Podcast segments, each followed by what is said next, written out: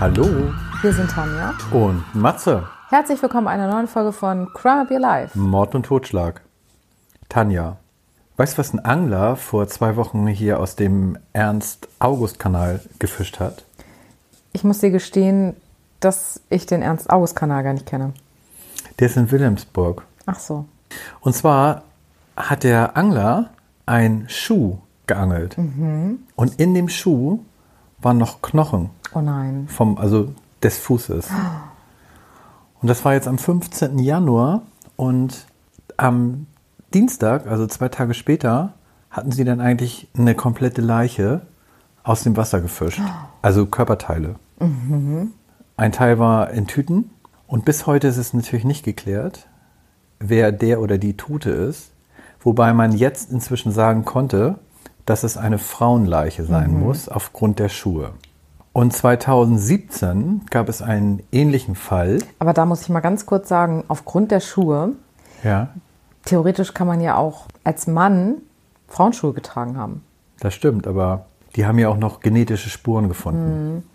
Und 2017 wurde schon mal am Elbufer Leichenteile gefunden, auch von einem Angler. Und da konnte man die Leiche zuordnen zu einer Sexarbeiterin aufgrund des T-Shirts, das man gefunden hat. Und das war eine Sexarbeiterin aus Ecuador. Und nun vermutet man Parallelen zu beiden Fällen. Finde ich jetzt auch ganz spannend. Ja.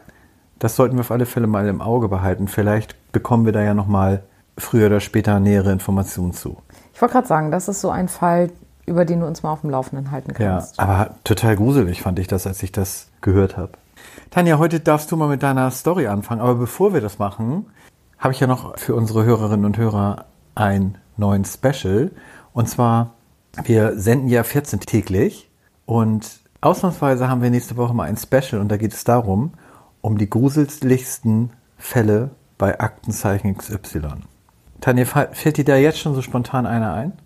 Kommt ja darauf an, was man unter gruselig empfindet, aber Du weißt ja, was mein gruseligster Fall bei Aktenzeichen XY war. ja, das weiß ich. Das ist der Akazienweg. Genau. Und ich finde natürlich Lars Mittag nach wie vor super gruselig. Ja. Aber da gibt es aber noch so einige. ja, da hast du recht. Kennst du den Fall mit der Rosenschere? Nee. Gut, da können wir ja nächste Woche dann nochmal drüber sprechen. Und vielleicht hat ja noch die eine Hörerin oder der andere Hörer auch noch einen Fall, den er ganz besonders schlimm fand bei Aktenzeichen Y. Wenn ihr Lust habt, könnt ihr uns das gerne schreiben und wir werden das dann natürlich in der nächsten Folge auch mit berücksichtigen. Tanja, aber jetzt kommen wir zu deinem Fall. Wir gehen heute mal wieder nach Amerika, nach Kalifornien. Und wir starten mit einer Szene, die mich sehr stark erinnert hat an eine andere Story, die ich schon mal erzählt hatte, wo Frauen um ihr Leben gekämpft haben und tatsächlich Mördern entfliehen konnten. Und eine relativ ähnliche Szene spielt sich, wie gesagt, in Kalifornien ab, im Yosemite Park.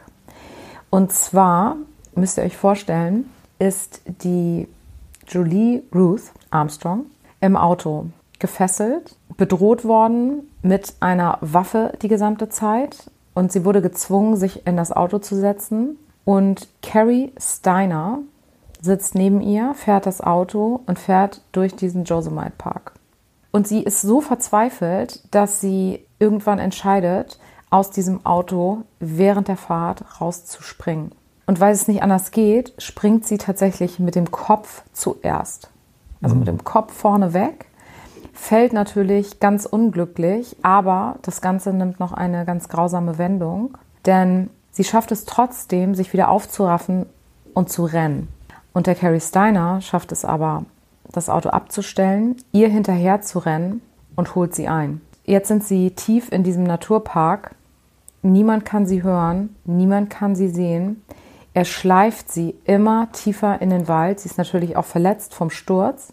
Er vergewaltigt sie mehrfach und schneidet ihr am Ende die Kehle durch. Sie hat es somit leider nicht geschafft. Meine anderen Fälle handelten ja von Frauen, die es tatsächlich dann geschafft hatten, auch nach so einem gewagten Sprung. Ja. Aber ihr Schicksal sah leider anders aus. Und sie war das vierte Opfer und das letzte Opfer von, wie gesagt, Carrie Steiner, der bekannt geworden ist als der Josemite Killer und als der Bruder von Steven Steiner. Carrie Steiner wurde 1961 geboren. Und wer war jetzt Steven Steiner? Ja, da komme ich noch gleich zu. Okay. Aber dem einen oder anderen sagt der Name vielleicht. Mir auch, deswegen frage ich Ja, dich ich gerade, wer da das jetzt war nochmal. Okay. Carrie Steiner ist mit seinem Bruder Steven und drei weiteren Schwestern aufgewachsen. Er ist 1961 geboren. Und man kann jetzt nicht sagen, dass das eine durchweg unglückliche Familiensituation war, aber der Vater hat die ganze Zeit versucht, auf die Beine zu kommen, beruflich. Die Mutter war sehr in ihrer Religion verhaftet. Sie war Mormonin und sie hat selber später von sich gesagt, dass sie nicht sehr liebevoll war. Der Vater hat eine der Töchter sexuell missbraucht, hat daraufhin eine Therapie gemacht, ist aber bei der Familie geblieben. Und der Carrie Steiner selber wurde 1972, das heißt, da war er elf, von seinem Onkel sexuell missbraucht.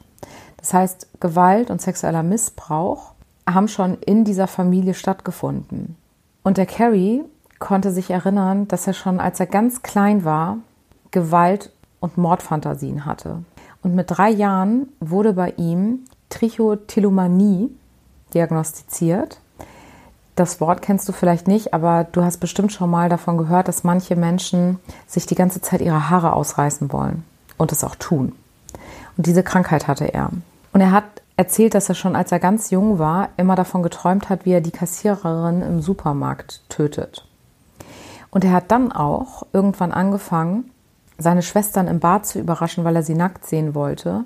Und als einmal eine Freundin von seiner Schwester zu Besuch war über Nacht, hat er sich bei ihr ins Bett mit reingekuschelt, sie berührt und hat sich dann vor ihr ausgezogen. Also man hat schon gemerkt, dass diese Fantasien immer stärker wurden und er das selber hat die hat so, sich so gefallen gelassen. das nicht, aber es ist dann ja erstmal passiert. Ja, okay. Aber wie ich schon sagte, der Vater hat auch die eine Tochter sexuell belästigt und ist dann nach der Therapie bei der Familie geblieben. Das heißt, die Familie hat da offensichtlich auch nicht konsequent gehandelt. Und am 4.12.1972 wurde Stephen entführt. Und das ist eben der Name, der dir so bekannt vorkommt, weil Stephen insgesamt von 1972 bis 1980 tatsächlich in der Gewalt seines Entführers Kenneth Parnell war. Der hatte ihn mit einem Kumpel ins Auto gelockt und hat ihm dann erzählt, er könne nicht nach Hause, weil seine Eltern ihn verkauft hätten. Der hat ihm erzählt, seine Eltern wollten ihn nicht mehr haben, haben ihn verkauft, er gehöre ihm jetzt rechtmäßig. Und ab da hat er ihn als seinen Sohn ausgegeben, ist mit ihm durchs Land gezogen, hat andauernd wieder seinen Wohnort gewechselt und hat ihn, wie er selber später gesagt hat, in der Zeit über 3000 Mal sexuell missbraucht. Er wurde später gefragt, ob er irgendwas bereut habe. Und er sagte, er war immer sehr liebevoll zu dem Steven. Das Einzige, was ihn genervt hat, war, dass er das ganze Blut nach jedem Mal wieder aufwischen musste. Da kann man sich vorstellen, was der in diesen Jahren erlebt hat. Und 1980 ist der kleine Timmy White von dem Kenneth Parnell entführt worden. Der war zu dem Zeitpunkt fünf. Und dann hat der Steven sich entschlossen, zwei Wochen nach dieser neuen Entführung gemeinsam mit dem Timmy zu fliehen, weil er nicht wollte, dass der dasselbe durchleben muss wie er. Und danach wurde er als Held gefeiert, weil er eben diesen kleinen Jungen gerettet hatte. Ja. Und somit hatte der Carrie die gesamte Zeit eigentlich gar keine Aufmerksamkeit. Denn zuerst war es so, Steven war entführt und alles drehte sich nur um ihn.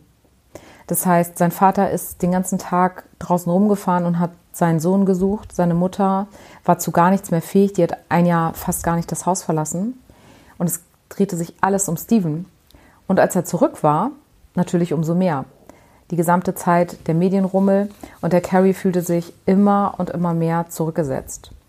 Einmal war das sogar so, dass seine Schwester den Tisch gedeckt hatte. Da war Steven wieder zurück und da hatte sie einen Teller zu wenig gedeckt. Und dann sagte der Steven, hier ist ein Teller zu wenig. Und dann sagte die Schwester, wieso für wen denn? Und dann hat der Steven gesagt, ja, für Carrie. Das hatte die Schwester überhaupt ja, nicht. Ja, ja, schon vergessen. Ne? Genau, da merkst du, was der für einen Stand in der Familie hatte. Mhm. Und das hat ihn immer mehr belastet. Und er hatte dann Anfang 20 einen Nervenzusammenbruch und hat das erste Mal einer Freundin seine Mordfantasien gestanden. Einige Zeit später ist sein Bruder Steven bei einem Motorradunfall gestorben. Und im selben Jahr hat sich sein Onkel erschossen.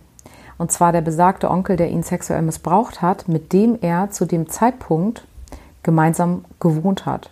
Der hat ja echt was durchgemacht.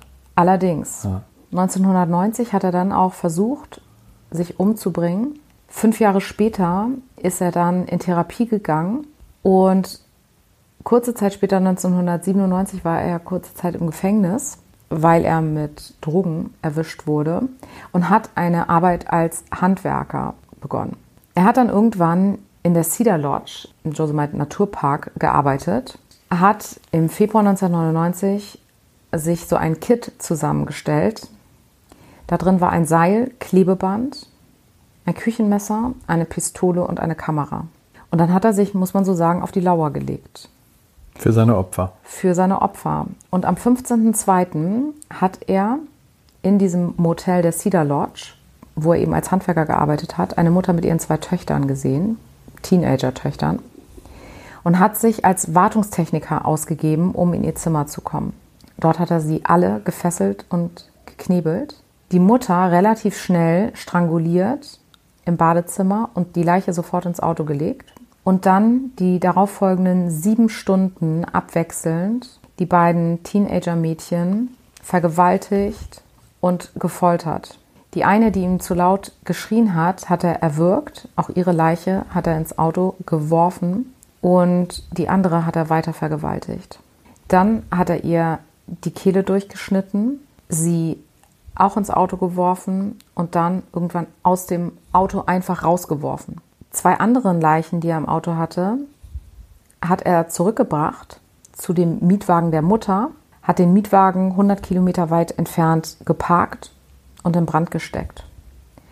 Und damit ist dann das FBI auch auf diese Morde gekommen und hat dann ihn sogar als Verdächtigen verhört. Aber er hat so ruhig und entspannt gewirkt, dass die ihn sofort in Ruhe gelassen haben und davon überzeugt waren, dass er überhaupt nichts mit, dem mit den Morden zu tun haben kann. Am 24.03. hat das FBI einen Brief erhalten. In dem Brief fand sich eine Karte, wo die dritte Leiche zu finden war. Und unter anderem hatte Carrie auf die Karte geschrieben, wir hatten Spaß mit dieser. Die Leiche wurde gefunden, die dritte, aber keine Spur zum Täter. Am 21.07. hat er dann den Mord begangen, von dem ich ganz am Anfang berichtet habe. Und was ich noch nicht gesagt hatte, nachdem er sie getötet hatte und sich vom Tatort entfernt hat, ist er kurze Zeit später zurück um sie zu enthaupten. Oh. Der Körper wurde ganz schnell gefunden und erneut wurde natürlich im Josemite Park ermittelt. Und diesmal hatten Zeugen sein Auto vor dem Haus des Opfers gesehen und daraufhin ist die Polizei eben sehr, sehr schnell auf ihn zugekommen und er hat sofort gestanden. Er wollte nämlich einen Deal. Er hat die vier Morde gestanden und hat im Gegenzug dafür eine Pizza und kinderpornografisches Video- und Bildmaterial bekommen. Und Krass, ne, dass die denen das zur Verfügung ja, stellen. Fand ich auch. Und er hat gesagt, er hat sich das noch nie angeguckt, sowas, aber er hatte immer den Drang, sich das anzuschauen und er ist sich sicher gewesen, hätte er das schon früher sich angeschaut, dann hätte er niemals gemordet. Letztendlich hat er vor Gericht auf schuldunfähig plädiert. Er hat auch mehrere psychische Erkrankungen diagnostiziert bekommen. Allerdings wurde er dennoch 2002 für schuldig befunden und wartet seitdem darauf, durch die Giftspritze hingerichtet zu also werden. Also lebt er noch? Der lebt noch, genau. Sein Bruder, der Steven, wie ich schon sagte, ist eben bei einem Motorradunfall verstorben. Auch der Timmy, der ja von dem Steven gerettet wurde, der hat übrigens seinen Sohn in Gedenken daran Steven genannt. Er ist mit 35 an einer Embolie gestorben und der Kenneth Parnell, der Täter, ist für die Entführung nur fünf Jahre in Haft gekommen, um da jetzt einfach nochmal den Fall kurz zusammenzufassen. Mhm. und ist dann erst viele Jahre später, als er dann zum dritten Mal versucht hat, ein Kind zu entführen, beziehungsweise wollte er das Kind seiner Mutter abkaufen, ist er dann durch das Three Strikes Gesetz in Amerika zu lebenslanger Haft verurteilt worden und ist dann 2008 in Haft verstorben. Oh. Ja. Nochmal ganz kurz Aufklärung von diesem Park. Das ist doch dieser, ich habe immer drüber überlegt die ganze Zeit. Ist das der, wo diese riesengroßen Mammutbäume stehen? Genau, der Nationalpark. Ich glaube, ich habe Naturpark gesagt. Ich meinte natürlich der Yosemite ja. Nationalpark, der sich quasi über die Sierra Nevada erstreckt. Gut, Tanja, dann kommen wir jetzt zu meinem Fall. Der ist heute ganz anders als, manchmal haben wir ja so, dass es so ein bisschen passt, aber in meinem Fall heute überhaupt nicht. Weil mein Fall spielt in Russland. Mhm. Da hatten wir aber ja auch schon den ein oder anderen sehr, sehr grausamen Mörder. Ja, und ich habe heute, äh, bis heute ist es, man muss ja immer so sagen, der brutalste mhm. Mörder Russlands. Und zwar Mikhail Viktorowitsch Pokov. Sagt dir der da was? Der Name sagt mir was, aber ich kann es gerade nicht zuordnen. Okay. Er wurde am 7. März 1964 geboren.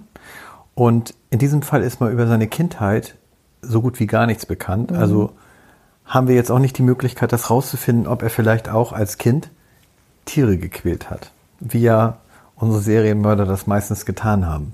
Somit ist er heute 58 Jahre und er lebt auch noch. Mhm. Und hat sogar jetzt die Chance auf Begnadigung. Oh. Da komme ich aber noch mal zu. Und zwar seine Mordserie begann 1992 und endete 2010. 2012 wurde er verhaftet. Man hat ihn auch genannt den sibirischen Werwolf. Was denkst du, hat er dann an Ausbildung gemacht? Weil er hat 18 Jahre in diesem Beruf auch gearbeitet. Lokführer. Polizist. Und das ist sein großer Vorteil gewesen, um das Vertrauen seiner Opfer auch zu bekommen. Das erinnert mich gerade an einen Fall, den du auch hattest.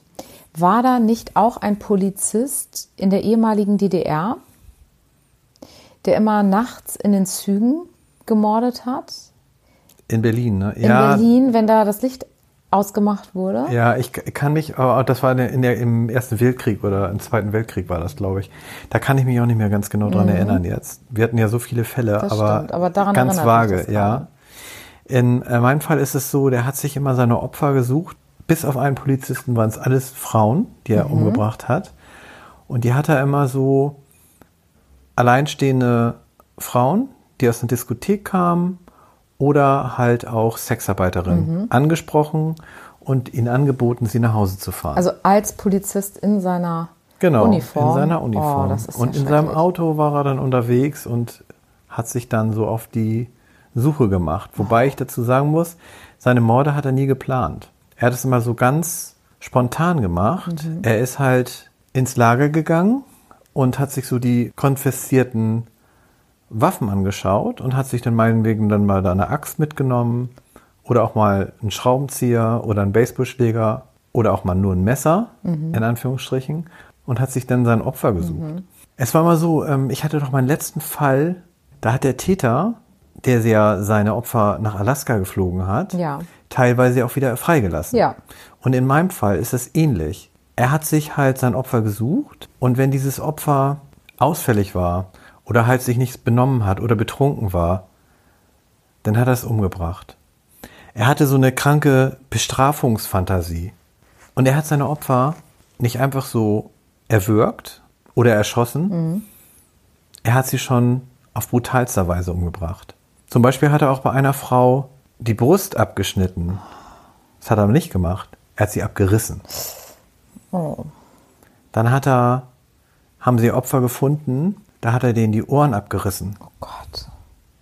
Dann hat er äh, Frauen richtig zerstümmelt mit einem Schraubenzieher. Also es war ein richtig brutaler ja. Mörder. Er hat ihnen sogar das Herz rausgerissen. Nicht rausgeschnitten, gerissen. Ja. Das hat er auch nochmal ganz doll auch betont in seinen Verhören. Mhm. Und er war bei der liebe Ehemann. Er hatte sogar eine Tochter. Und die Tochter und auch die Ehefrau konnten das bis zum Prozess überhaupt nicht glauben, dass mhm. er diese Taten überhaupt begangen hat. Bis die Tochter 25 Jahre alt war, ist er regelmäßig mit ihr spazieren gegangen. Er hat sie in der Schulzeit immer zur Schule gebracht und abgeholt. Also es war ein ganz fürsorglicher, Ja. lieber Vater. Und dann ist er losgegangen, hat jemanden umgebracht Mhm. und kam als liebevoller Vater wieder nach Hause. Also wirklich zwei Gesichter. Ja, und seine Mordserie, die ja von 1992 bis 2010 ging, endete 2012 aufgrund eines Massen-DNA-Tests, wo Polizisten im aktiven Dienst und pensionierte Polizisten alle vorgeladen wurden. Das waren über 3500 Polizisten und darunter war er auch und wurde dadurch auch überführt. Das heißt, man hatte schon einen Verdacht, dass, Genau. das, dass der Täter ein Polizist ist Genau. oder mindestens als Polizist gekleidet ist. Aufgrund von Zeugenaussagen auch. Deshalb könnte ich mir auch vorstellen, dass der schon zwei Jahre vorher aufgehört hat, weil er gemerkt hat, es wird enger. Weißt du, wie ich meine? Ja, er hat ja vor allen Dingen das mit der DNA, äh, sagte er, kommt ihm jetzt ein bisschen in die Quere, weil zu seiner Zeit gab es das mit der Ja. DNA und alles noch gar nicht. Und hat auch dementsprechend nicht so viel drauf geachtet, Ja. da irgendwelche Spuren nicht zu beseitigen. Klar. Er hat 24 Morde dann auch gestanden, mit dem Hintergrund, dass er nicht ins Arbeitslager muss. Dass er nur ins Gefängnis musste. Und 22 Morde konnten ihm tatsächlich nachweisen. Und während seiner Haftzeit hat er weitere 59 Morde Das gestanden gibt's ja nicht. und wurde dafür 2018 für 56 Morde verurteilt. Und deswegen hat er auch den Namen der sibirische Werwolf, weil er sich halt von dem braven Familienvater in dieses Monster verwandelt hat, in, innerhalb kürzester Zeit, wie das halt ein Werwolf ja auch macht. Ja. Jetzt komme ich nochmal dazu, warum er eine Aussicht hat auf eine Begnadigung, weil Herr Putin Leute für den Krieg braucht. Und er auch eine spezielle Ausbildung als Funkelektroniker hat, sind diese Leute natürlich für den Krieg ganz, ganz wichtig. Und es wurden schon sehr viele Schwerstverbrecher jetzt in der Kriegszeit von Putin begnadigt. Und somit hat auch er die Möglichkeit, aus dem Gefängnis zu kommen und in den Krieg zu gehen. Da musst du uns aber dann auch mal auf dem Laufenden halten, ob das wirklich Ja. passiert. Vor allen Dingen ist es ja auch so, viele, die aus diesem Gefängnis kommen, gehen nicht in den Krieg, versuchen zu flüchten. Ja, Tanja, und das ist noch ein gefährlicher Punkt, finde ich, dass diese ganzen Schwerstverbrecher aus den Gefängnissen entlassen werden. Absolut. Unter anderem auch diese Bestie, muss man ja sagen. Gegebenenfalls. Gegebenenfalls, ja. Ja, Tanja, also ich fand diesen äh, Mikhail Popkov auch richtig schlimm, vor allen Ja. Dingen, wie er seine Opfer halt äh, ermordet hat. Ich finde immer besonders schlimm, wenn du auch so, du hast ja Vertrauen zu einem Polizisten. Ja, Ne? Also da hast du dich ja einfach mit einem guten Gefühl vielleicht auch ins Auto gesetzt, Ja. wenn der dir anbietet, dich nach Hause zu fahren. Und dann erlebst du exakt das Gegenteil von Sicherheit. Ja, und dann musst du dir auch mal vorstellen, äh, wie er so menschlich drauf war. Ja. Zum Beispiel hat er ein Opfer, das hat er getötet, ist nach Hause gefahren, mehrere Stunden war er zu Hause und dann ist ihm aufgefallen, dass seine Polizeimarke weg war. Das heißt, er ist nach dieser ganzen Zeit zurück zum Opfer gefahren, weil er vermutet hat, er hat seine Polizeimarke Ja. da verloren. Und das war auch so. Und das Opfer war noch nicht tot. Es hat noch geröchelt. Nein. Das heißt, es lag da stundenlang. Dann hat er aus dem Auto einen Spaten genommen und hat so lange auf diese Frau eingeschlagen, bis sie wirklich nicht mehr geröchelt hat. Gott. Also die hat ein ganz besonders schweres Schicksal Ja. gehabt. Aber nur um zu sehen, dass der absolut überhaupt gar kein Gefühl hatte. Ja.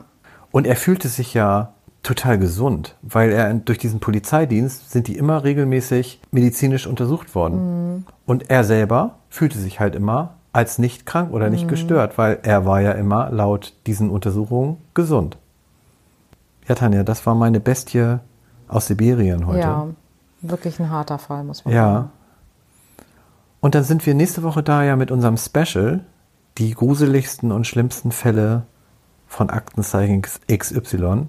Und wie gesagt, liebe Hörerinnen und Hörer, ihr könnt uns gerne euren Fall auch mal schicken. Und wir versuchen den dann mit in die nächste Sendung zu nehmen. Und bis dahin sagen wir jetzt erstmal, bleibt sicher.